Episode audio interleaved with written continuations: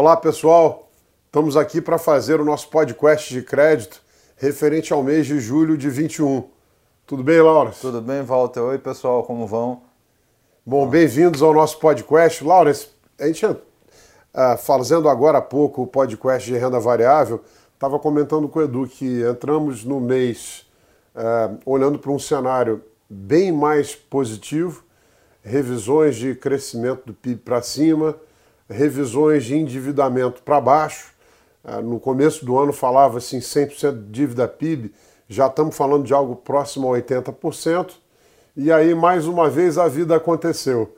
É, recrudescimento de tensões entre os poderes, antecipação de corrida eleitoral, uma certa deterioração dos fundamentos na China e também é, menor segurança jurídica é, e mesmo revisão nos Estados Unidos e dúvida quanto a tapering mexeram bastante com o mercado.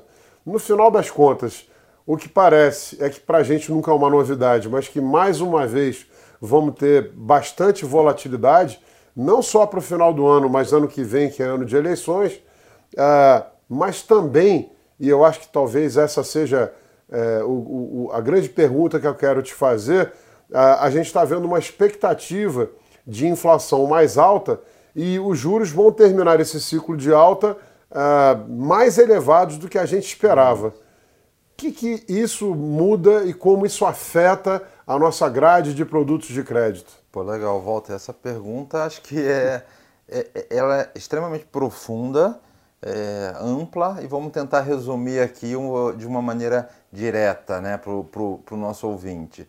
Ah, o que a gente percebe até um pouco de conhecimento anterior, de momentos passados que o país já teve uma dinâmica semelhante, quando você olha do ponto de vista econômico, as empresas estão bem.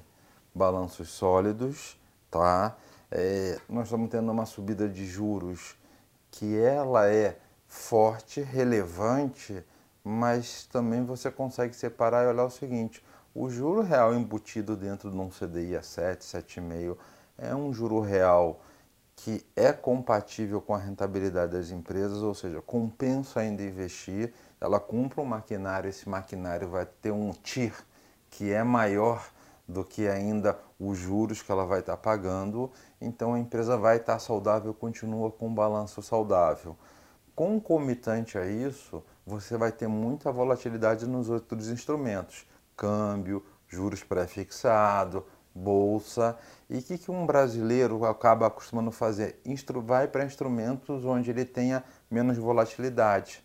E daí o CDI, o Selic e o crédito privado, que sua grande maioria é linkado a esses tipos de indexadores, ou indexadores de inflação mais um pré, que também amortece um pouco dessa volatilidade.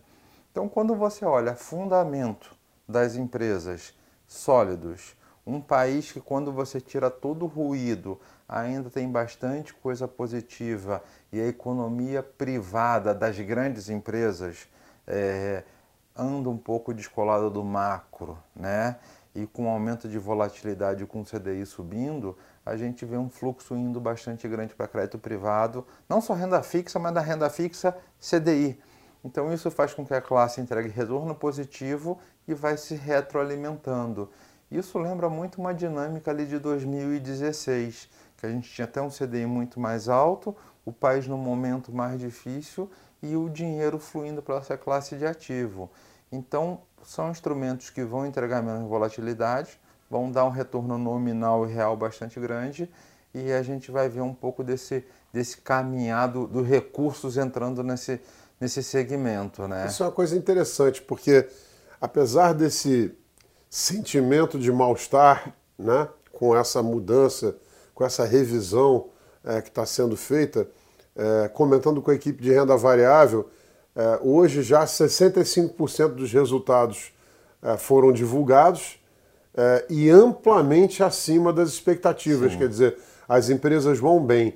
E se a gente falar de 7, 7,5% ou até 8% de juros, mas imaginar que isso é a longo prazo, nós nunca tivemos uma experiência no Brasil de juros de um dígito é, por um prazo muito longo. A impressão que me passa um pouco é que isso é um sweet spot, quer dizer, é um, é um é, é para crédito é um momento ideal, porque no começo do ano passado, a gente teve uma pandemia que chocou o mundo e as pessoas realmente não sabiam o que ia acontecer.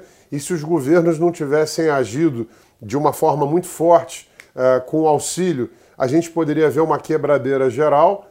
E hoje o que se vê é juros mais altos, sim, mas as empresas muito sólidas, o que não abala uh, uh, os fundamentos de crédito, mas ao mesmo tempo faz com que esse alfa que crédito privado, é, esse retorno acima do benchmark, seja um retorno muito mais significativo que era com juros a 2, 2,5%, né? Sim, com certeza. É, exatamente, não tem nem o que, que falar muito adicionalmente. Então, realmente, é, vai ter um alfa interessante, com menos volatilidade, um, um, um, gap, né, comparado com os outros instrumentos de riscos. Então, ou você vai ganhar 7 no CDI, mais um alfa pode se transformar 8, 9 contra você botar em risco 0, menos 2, menos 5 em outros instrumentos. Então isso automaticamente faz com que uma profecia autorrealizável. Então é um pouco do que a gente está vendo para o caminhar. É interessante que essa dinâmica já teve essa antecipação e você já vê um pouco ela acontecendo, né? Então você tem visto que antes é, o resultado dos fundos de crédito eram muito bons porque os preços estavam muito descontados. Você tinha preço muito atrativo. Muita coisa já veio para um lugar quase certo. Ainda tem uma gordurinha, mas uma outra parte dos fundos estarem entregando uma boa rentabilidade é um pouco desse movimento já acontecendo. Então, o próprio fluxo, a demanda tem gerado um pouco do retorno positivo. E a gente já há uns dois meses vê que a busca por fundos de crédito uh, voltou com grande intensidade. A gente tem visto fluxo em todos os fundos e bom resultado em todos eles. Eu acho que você deixou muito claro para a gente aqui é, o que se esperar do LUT, do Altro e mesmo de debêntures incentivadas. A gente vai ver, é, principalmente nos dois primeiros, baixa vol com bons retornos, fundamentos sólidos nas empresas. Agora, você trouxe é, nos últimos meses na verdade, é, completou há dois meses atrás um ano é, é, o nosso Azequest Supra, que é um produto diferente. É um produto de crédito, mas mais com cara de multimercado, é, que tem tido retorno excepcional com um pouco mais de vol, mas é um produto que usa uma parcela de ativos externos de bondes brasileiros lá fora maior. O que se esperar desse fundo nesse novo ambiente? Isso é, um, é, é, esse é o nosso desafio, né? Porque quando tudo que a gente falou acaba indo para um instrumento que vai ter uma volatilidade reduzida, logo o fundo vai ter uma volatilidade reduzida e uma previsibilidade um pouco maior de retorno. O Supra foi um, um, um fundo que a gente montou para ter esses instrumentos no Brasil, é, inclusive pegando a parcela de pouco mais de volatilidade do Brasil, mais a parcela offshore, que entrega bastante volatilidade. E volatilidade ela é uma amiga, mas ela também pode se transformar numa inimiga, tem que saber como trabalhar. E o nosso trabalho tem sido esse.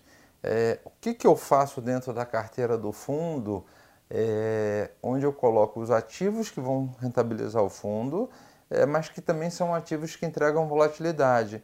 E um caminho que a gente tem usado bastante, pelo mercado externo ser muito amplo, muito grande, com uma, quantidade de instrumentos de hedge muito maior do que tem no Brasil, é feito uma série de derivativos é, em forma de opção, na sua maioria, ou seja, com perda limitada, onde a gente tem traçado cenários de aumento de juros americano, aumento da curva do reflation trade. Nós temos lá as nossas opções de juros para proteger o fundo disso. É, já começamos a vislumbrar uma antecipação dessa volatilidade que as eleições brasileiras é, vão trazer para o mercado brasileiro e até para os ativos brasileiros. Logo, nós estamos montando umas opções e até CDS, que são instrumentos de default de crédito, para você diminuir um pouco essa volatilidade do fundo, proteger em diferentes cenários.